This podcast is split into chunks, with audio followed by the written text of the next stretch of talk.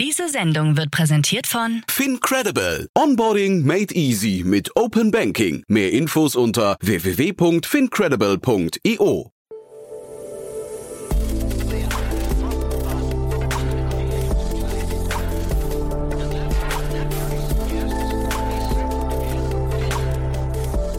Startup Insider Daily.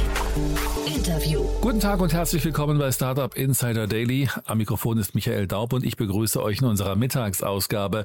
Vor einigen Wochen haben wir bei Investments and Exits mit Dominik Wilhelm über genau diese Runde gesprochen. Nun haben wir uns Lisa Smith, Co-Founder und Executive Managing Director von Prewave anlässlich genau dieser Series A Round in Höhe von 11 Millionen Euro eingeladen. Prewave hat eine KI-gestützte Plattform entwickelt, mit der Risiken in Lieferketten frühzeitig erkannt werden. Dafür analysiert das Startup Millionen von Online-Quellen in mehr als 50 Sprachen. Die Plattform deckt eine breite Palette von Risiken bei Zulieferern ab, was beispielsweise Menschenrechte, Nachhaltigkeit und die Einhaltung von Lieferkettengesetzen beinhaltet. So viel zu unserem Gast. Gleich geht es los mit dem Interview zwischen Jan und Lisa. Werbung. Hi, hier ist Nina, Content Managerin bei Startup Insider. Suchst du deine nächste große berufliche Herausforderung? Dann melde dich bei uns. Wir suchen aktiv nach neuen Teammitgliedern, die Startup Insider zum führenden Informationsmedium der deutschsprachigen Startup-Szene machen wollen. Aktuell suchen wir Sales Manager, Customer Success Manager, Finanzmanager sowie Werkstudenten in den Bereichen Sales, Product und Content. Aber auch wenn keine passende Stelle dabei ist, melde dich trotzdem bei uns. Wir suchen immer nach leidenschaftlichen Menschen, die mit Startup Insider Großes bewegen wollen. Also, um mehr zu erfahren und dich zu bewerben, geh jetzt ganz einfach auf startupinsider.de/slash insider. Startup Insider Daily. Interview. Ja, sehr schön. Ich freue mich. Heute ist Lisa Smith bei uns, Co-Founderin und Execute Managing Director von Prewave. Hallo Lisa. Hallo, ich freue mich sehr dabei zu sein. Cooles Versprechen. Ich habe ja neulich mit Dominik von Headline schon über euch gesprochen. Der war äh, sehr angetan. Und ja, ich bin jetzt sehr gespannt äh, auf unser Gespräch. Erzähl doch vielleicht mal aus deiner Sicht, was ihr macht. Ja, sehr gerne. Also wir bei Prewave, wir sind ein Supply Chain Intelligence Unternehmen. Das heißt, wir helfen unseren Kunden ähm, Risiken in ihren Lieferketten besser zu verstehen. Und das machen wir grob in zwei Bereichen. Bei Störungsrisiken, also zu verstehen, wenn ähm, jetzt wirklich die Lieferkette unterbrochen ist, Produkte nicht geliefert werden können aus verschiedensten Gründen.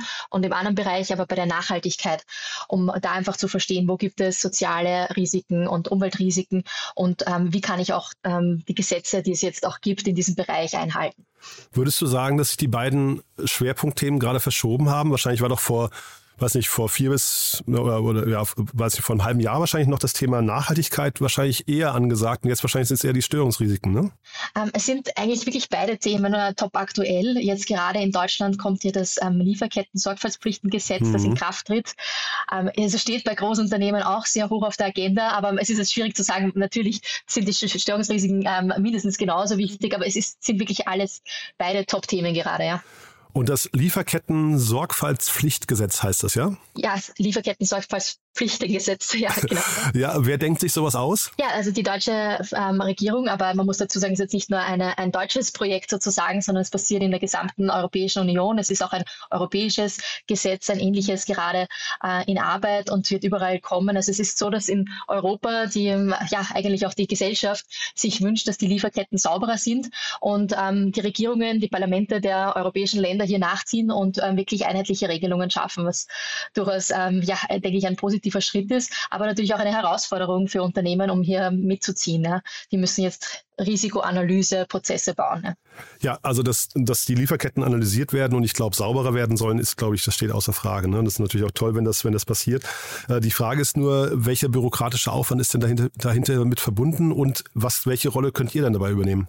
Ja, genau. Also im Prinzip ähm, besagt jetzt auch das Gesetz, man muss ähm, systematisch die Risiken in der Lieferkette analysieren. Jetzt ähm, in Deutschland zum Beispiel besonders auf den Punkt Menschenrechte ähm, gesetzt. Und ähm, ja, natürlich, ähm, viele Unternehmen haben Zehntausende oder vielleicht sogar 50.000 verschiedene Lieferanten. Das heißt, es ist natürlich schwierig, hier äh, den Überblick zu bewahren.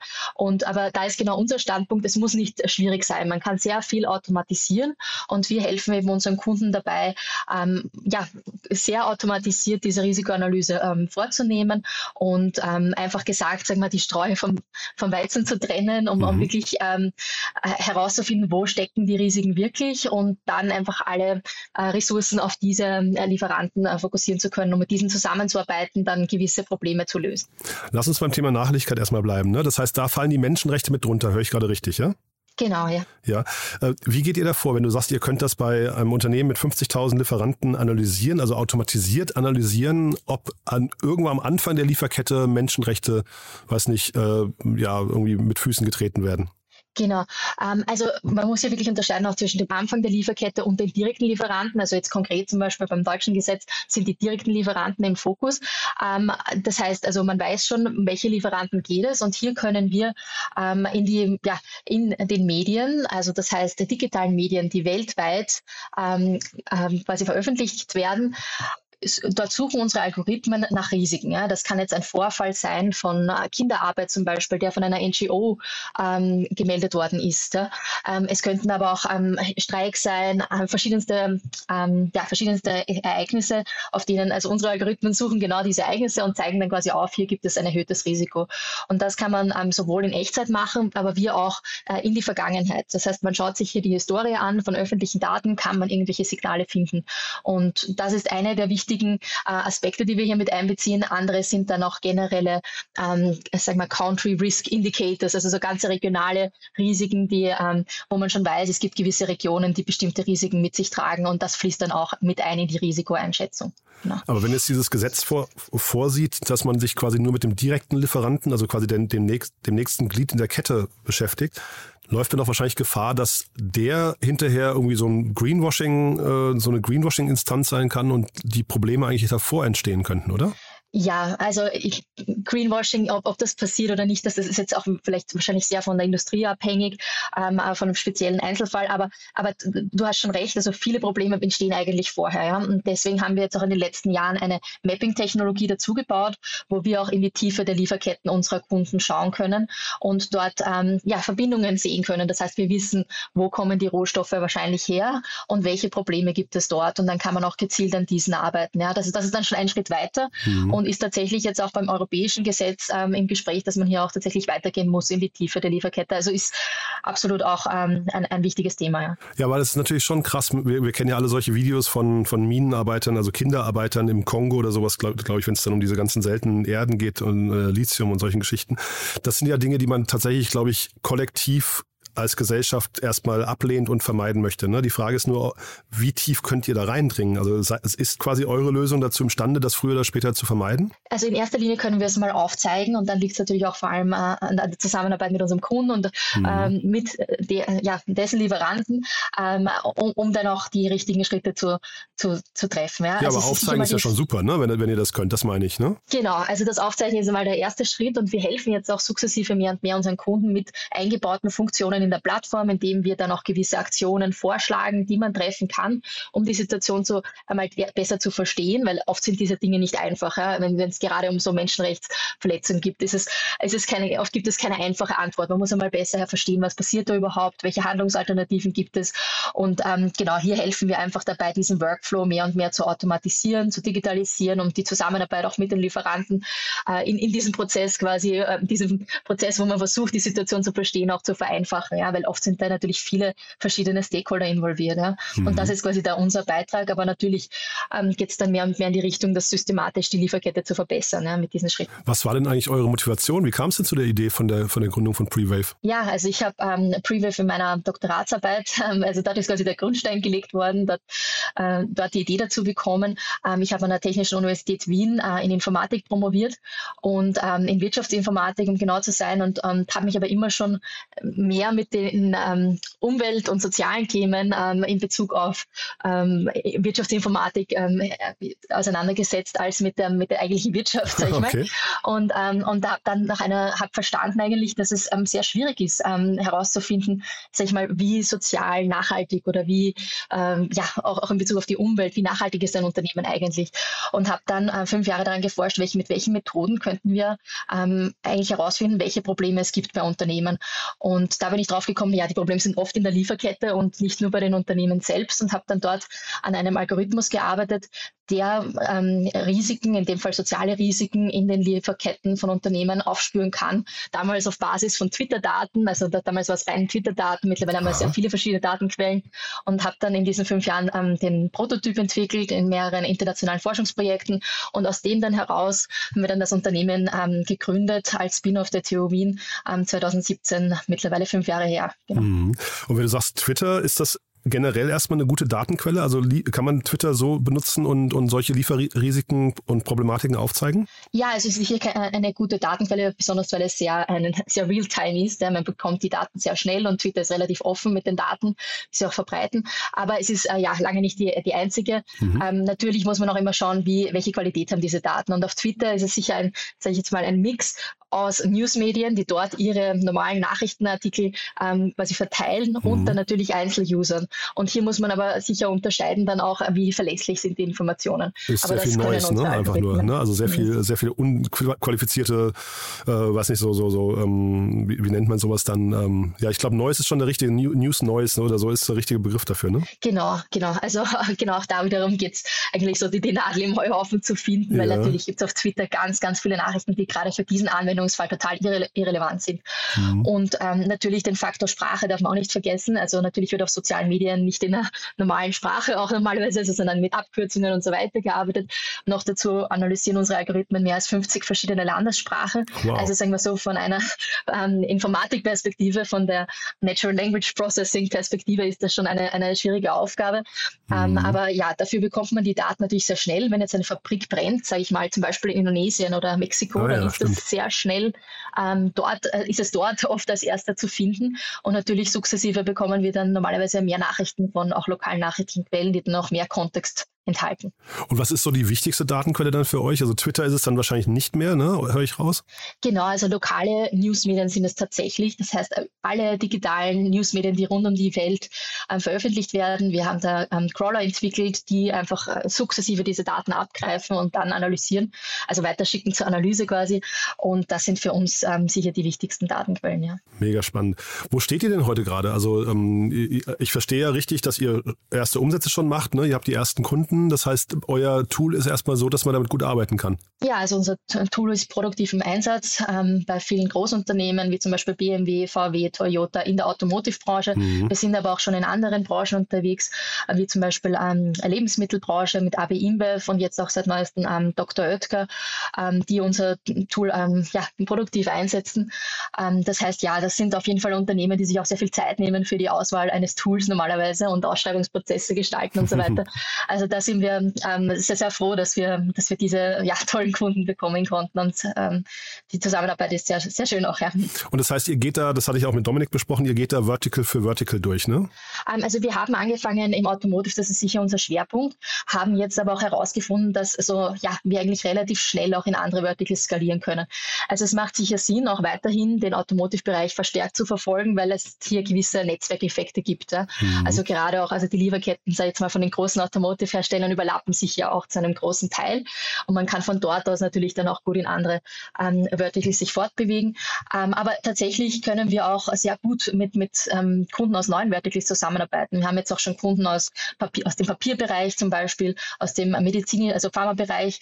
Also ähm, ja, wir gehen jetzt schon sehr stark schnell vor, auch andere Verticals zu erobern sozusagen.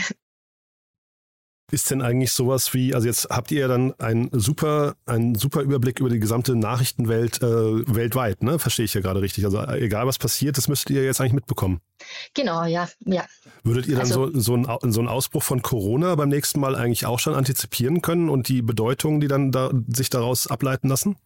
Ja, also gerade auch bei Corona, das war jetzt also weniger, sag mal, ein großes Event, sondern aus unserer Sicht sind das dann ganz viele kleine Ereignisse, die dann quasi die Folge sind von Corona. Das sind mhm. zum Beispiel Grenzschließungen, Fabriksschließungen, äh, Lockdowns, Quarantäne und diese Dinge.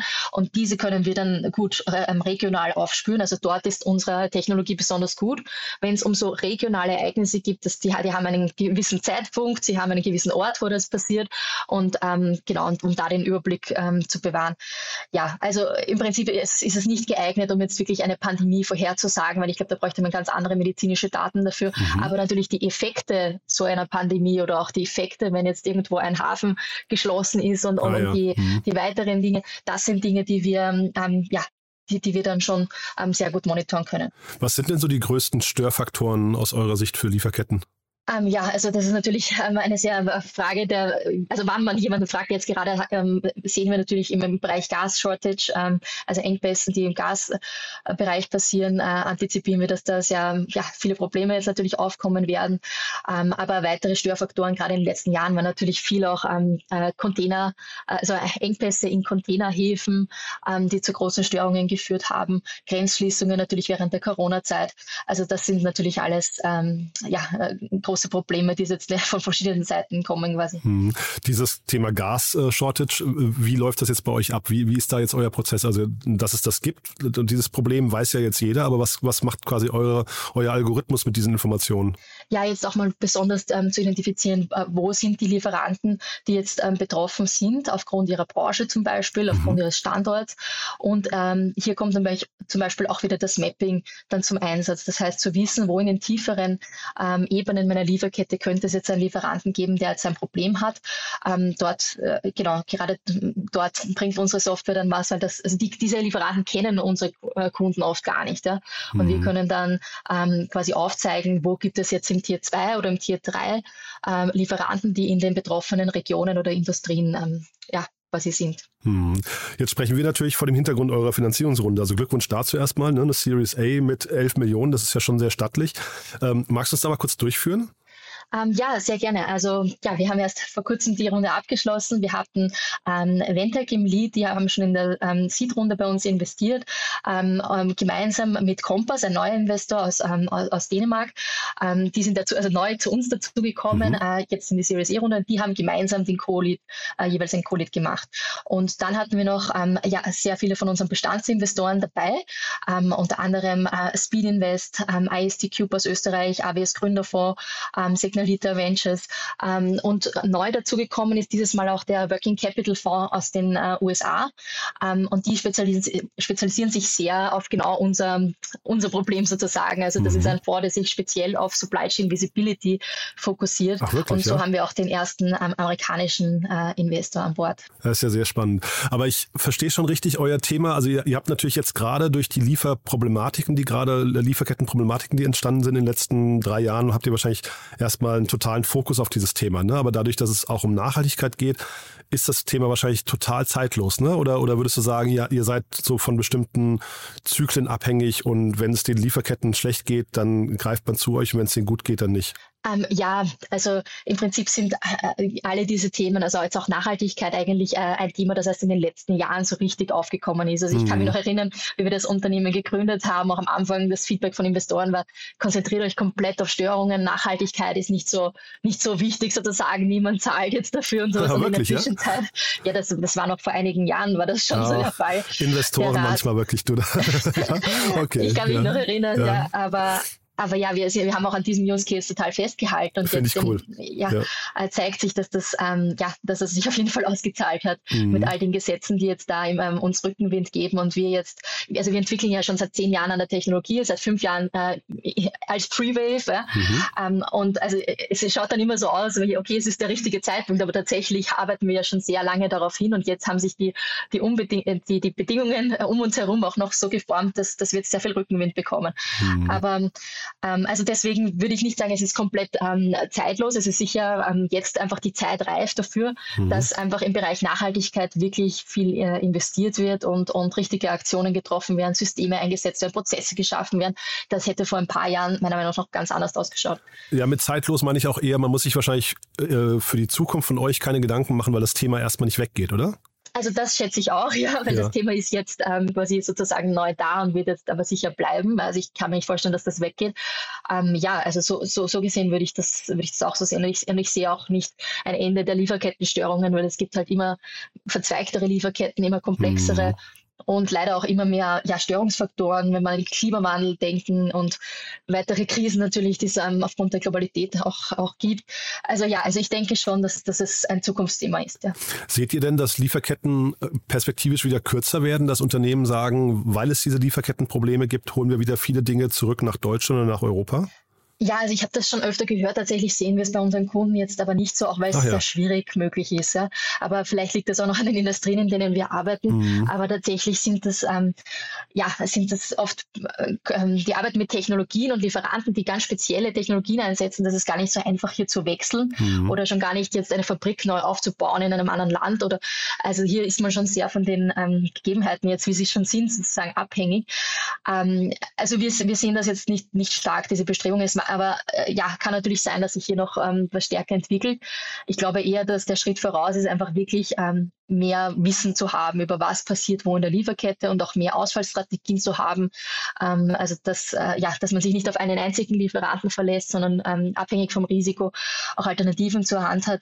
Ähm, ja, aber das, das ist, denke ich, eher so der Schritt voraus, anstatt alles ähm, regional zu machen. Was muss denn jetzt passieren, damit ihr so einen richtig schönen Hockeystick hinlegt? Ja, also ich muss sagen, unser Wachstum war im letzten Jahr schon mal sehr, sehr, ähm, sehr gut. Also wir müssen ja? jetzt schauen, dass wir cool. die Organisation ähm, ja auch weiter, ja, wir haben unseren Umsatz mehr als verzehnfacht in den letzten acht Monaten. Verzehnfacht? Ähm, also wir, wir, ja, ja, genau. Wahnsinn, wir, wir sind jetzt auch gewachsen ja. auf über 60, bald äh, 70 Leute. Also von, ich sage mal, letztes Jahr waren wir noch wesentlich weniger.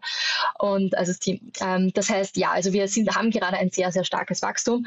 Ähm, und wir müssen jetzt schauen, dass wir einfach hier die Organisation auch ähm, entsprechend schnell aufbauen und die Prozesse und uns als Organisation weiterentwickeln. Mhm. Aber natürlich auch ähm, in neue Länder expandieren. Das ist sicher der, der Schlüsselfaktor jetzt auch, mhm. dass das, was wir jetzt, also auch vor allem großteils im deutschsprachigen deutschsprachigen Markt gemacht haben. Wir haben schon noch Kunden aus anderen Regionen, aber wir hatten im Fokus hatten wir in den letzten Jahren den deutschsprachigen Markt und dass wir jetzt einfach in den gesamten ähm, europäischen Markt äh, vordringen. Da gibt es ähm, viele andere Länder, wie zum Beispiel Norwegen, die auch ähnliche auch Gesetze haben. Das heißt, wo der Druck auch gerade sehr groß ist, eine Lösung zu finden. Und, und die bearbeiten wir jetzt ähm, systematisch. Ja, aber es gibt einige europäische Länder, die da im Fokus stehen. Ja. Mega spannend, ja. Du hast mir im Vor, also apropos Wachstum, du hast mir im Vorgespräch auch gesagt, ihr habt gerade ein neues Office bezogen, ne? Das heißt, ihr sucht auch Mitarbeiter. Ja, genau. Wir, vor zwei Wochen sind wir in ein neues Office gezogen. Wir sind gerade sehr happy mit der neuen Situation, dem Aha. Platz.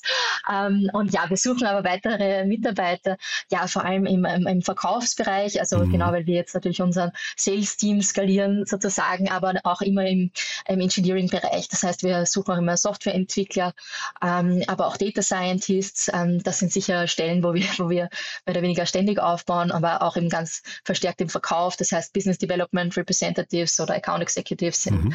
Ähm, genau. Und sucht ihr in Wien oder äh, irgendwie remote first oder wie macht ihr das?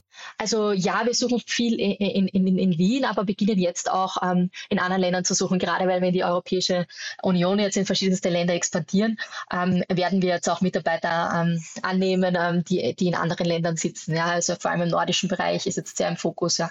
Mhm, super spannend. Da bin ich mit meinen Fragen eigentlich. Ach nee, eine Frage hatte ich noch an dich und zwar, du hattest vorhin im Nebensatz erwähnt, dass ihr ein Spin-off seid der, ähm, der Uni Wien und da wollte ich dich einmal nochmal fragen, wie ist das denn abgelaufen? Wie hat man sich das denn vorzustellen? Genau, also ich bin auf der Technischen Uni Wien.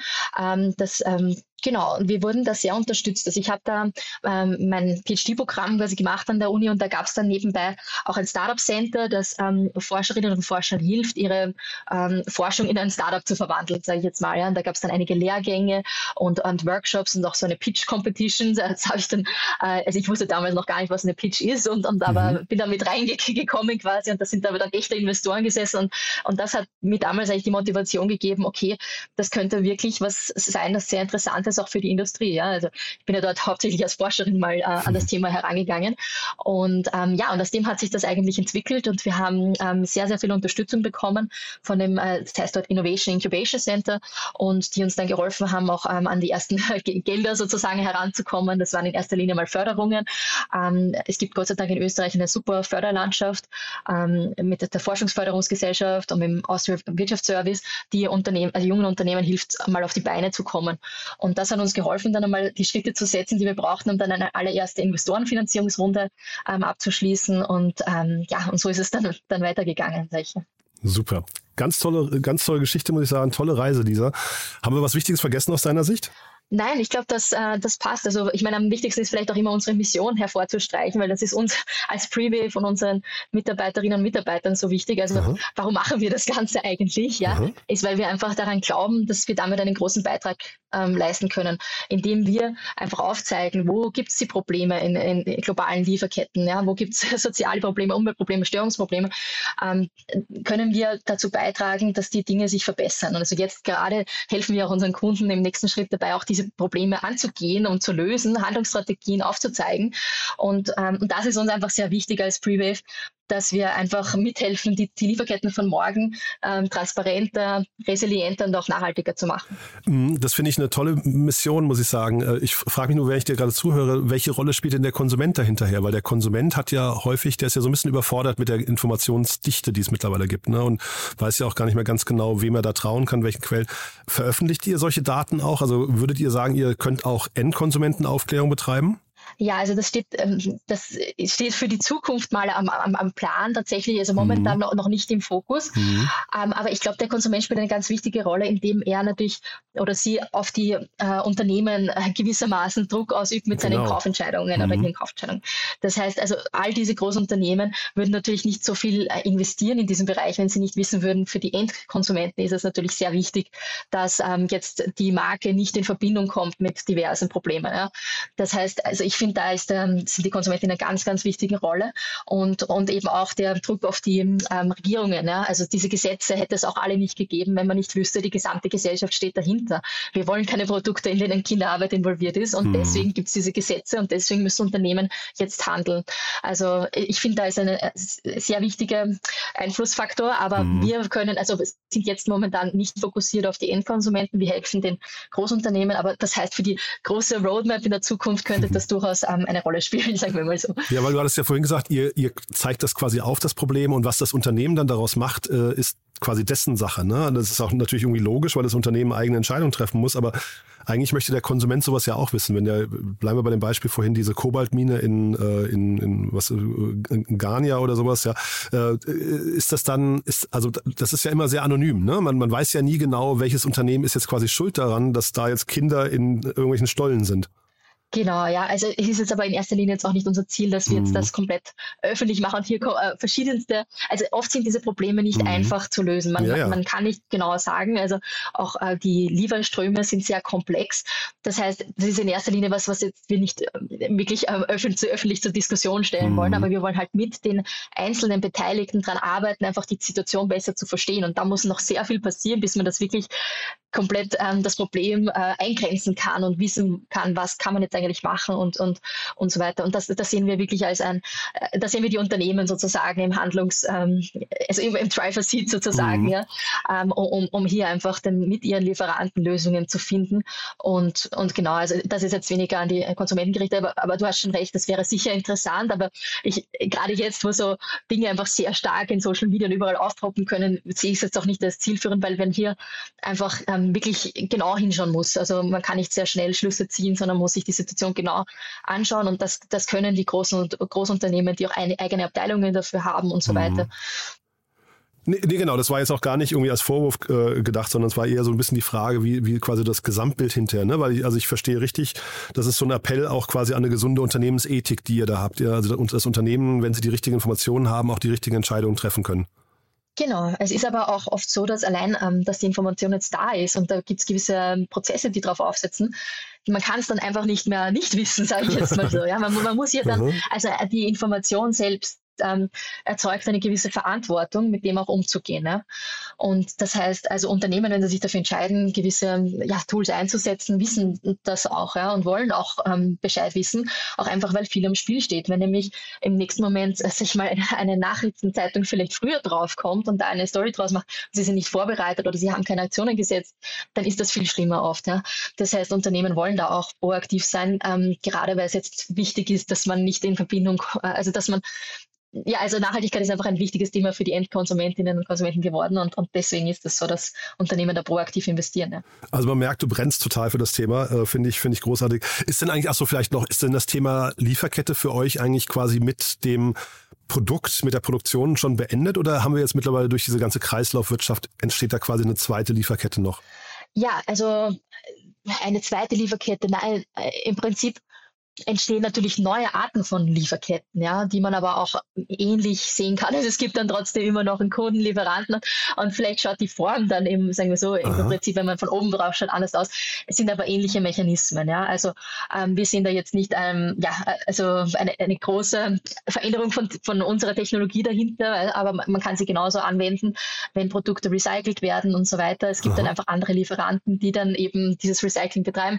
Also Genau, es ist, ist, also durchaus ein interessantes Thema, ähm, mit dem unsere Technologie jetzt auch umgehen kann. Super, Lisa. Jetzt habe ich dich noch ein bisschen länger aufgehalten. Ich würde sagen, Fortsetzung folgt, ja, wenn es bei euch große Updates gibt oder wir das Gefühl haben, äh, aus, aus vielleicht aktuellen Anlässen muss man nochmal sprechen. Aber ich fand es auf jeden Fall super spannend. Ja, ich auch. Vielen Dank für die Einladung. Ja. Danke, dass du da warst. Bis zum nächsten Mal, ja? Danke. Ciao. Danke, bis zum nächsten Mal. Tschüss.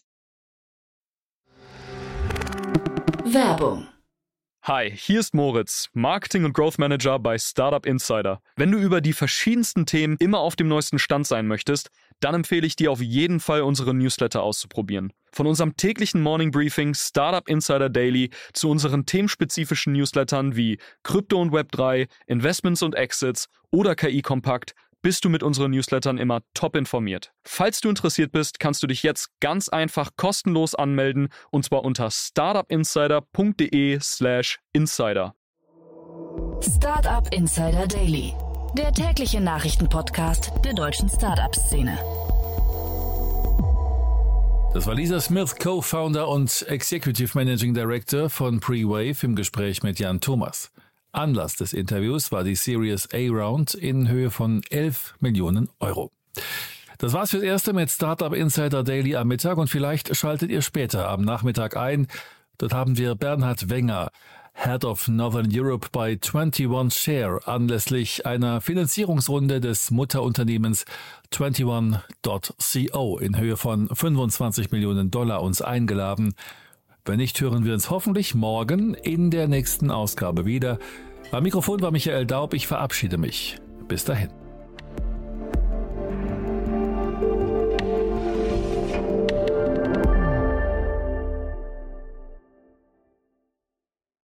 Diese Sendung wurde präsentiert von Fincredible. Onboarding made easy mit Open Banking. Mehr Infos unter www.fincredible.io.